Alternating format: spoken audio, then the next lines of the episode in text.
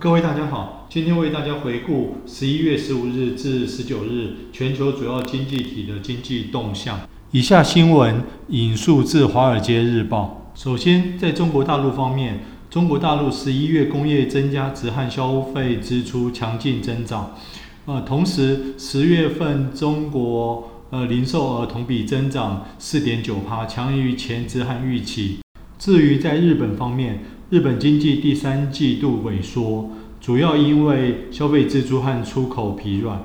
而出口疲软的原因是因为供应链限制导致出口下降。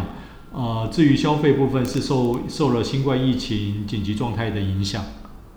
在英国方面，英国失业率降至四点三趴，职位空缺数创历史纪录新高。最后，澳洲央行行长预计通膨的完美风暴将会缓和。澳洲央行行长菲利普·洛表示，他预计当前这场完美风暴将在未来十八个月内有所缓和。